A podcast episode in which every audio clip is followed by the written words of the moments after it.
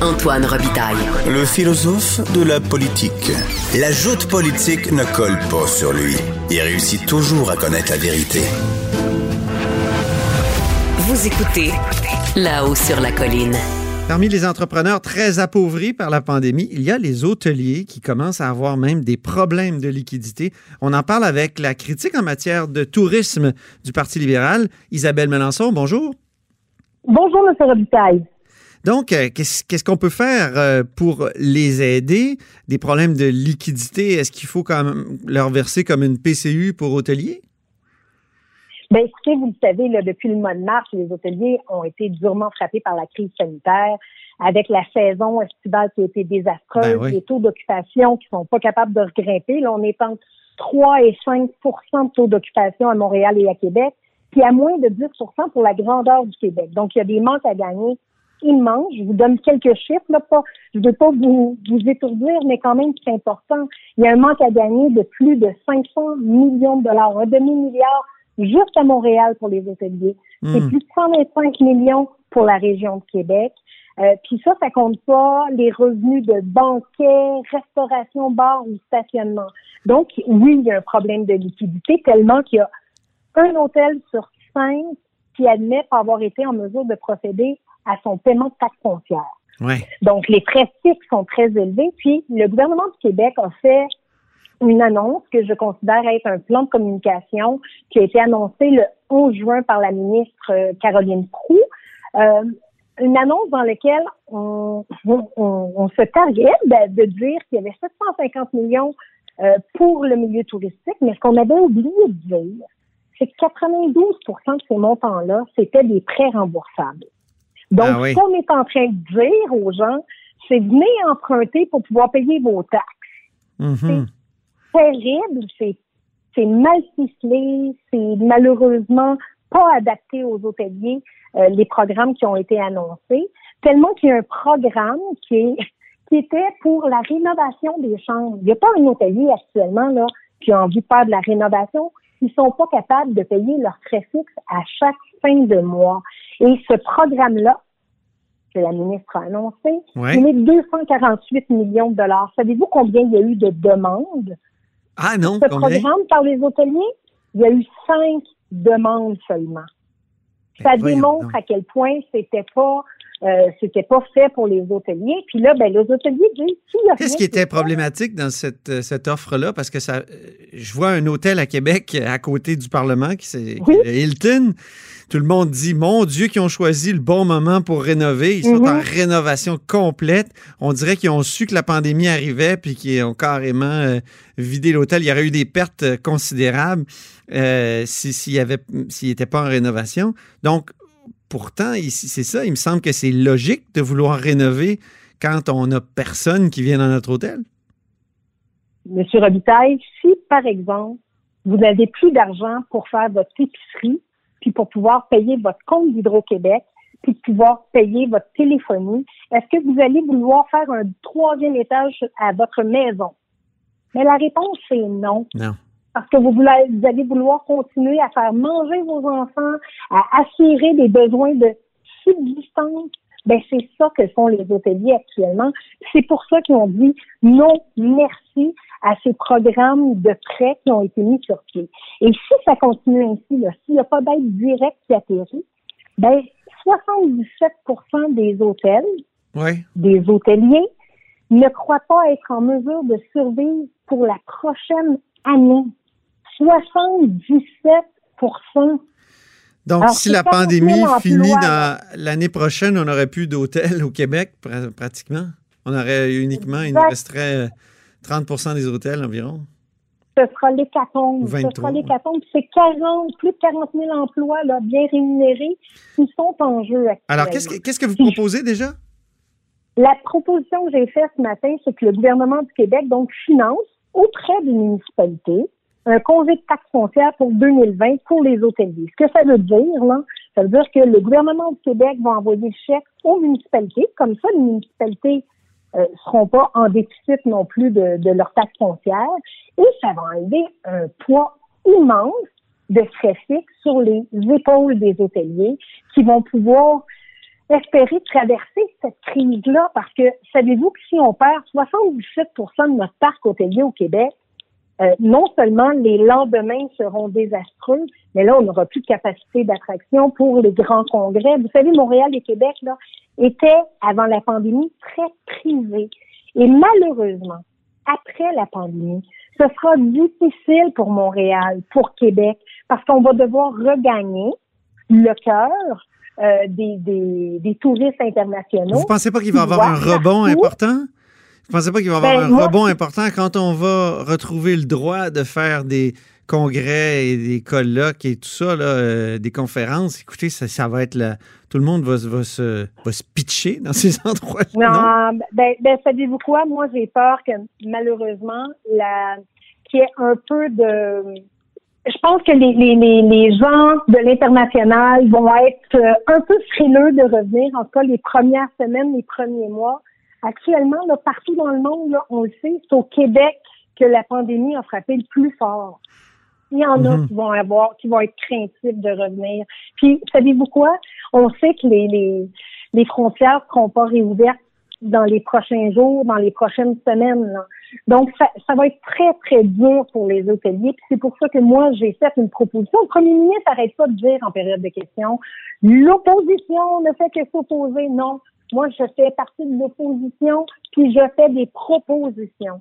Et c'est une autre proposition. Vous savez, j'en ai fait souvent euh, dans le milieu de la culture. J'en fais actuellement dans le milieu touristique. Vous l'avez fait en chambre tout à l'heure. Euh, J'ai pas eu l'impression que la ministre Caroline Proux avait été, a été très ouverte. Il me semble qu'elle a carrément euh, évité de, de, considérer votre proposition. Elle a, ben, elle a évité la question, clairement. Euh, et, et j'ai terminé en disant, hein, en s'obstinant à ne rien faire, ben, la ministre va devenir l'architecte de l'hécatombe touristique au Québec. Et c'est pas que de grandes paroles, là. On le voit. Ouais, c'est pas de l'exagération de l'opposition, ça? Non, non, pas du tout, parce que vous savez quoi? Quand je vous dis que le 77% des hôteliers croient ne pas être en mesure de survivre pour les 12 mois s'il n'y a rien qui est fait, si ça, c'est pas un hécatombe, dites-moi ce que c'est. Mm dites-moi, il y a 7 hôtels sur 10 au Québec qui appartiennent à des Québécois. Ça, vous l'avez dit ce matin au point de presse. Oui. Mais il y a les, les, les 30 là, qui restent, euh, qu'est-ce qu'on fait? Comme le Hilton, je parlais du Hilton tout à l'heure, euh, près du Parlement, qu'est-ce qu'on fait? Est-ce qu'on les aide aussi? Euh, on leur permet de... On donne un congé de taxes? Ben, moi, je, je l'ai dit ce matin, puis je vais vous le répéter. Hein. C'est complètement l'inverse de ce qui se passe au Canada ou euh, même aux États-Unis. Nous, ici au Québec, ce sont des propriétaires québécois. Euh, même sur certaines bannières, là, ce sont des propriétaires québécois, je tiens à le rappeler. Mais les 30 autres pourcents, faut pas se rappeler qu'il y a plein d'emplois là aussi qui sont en jeu.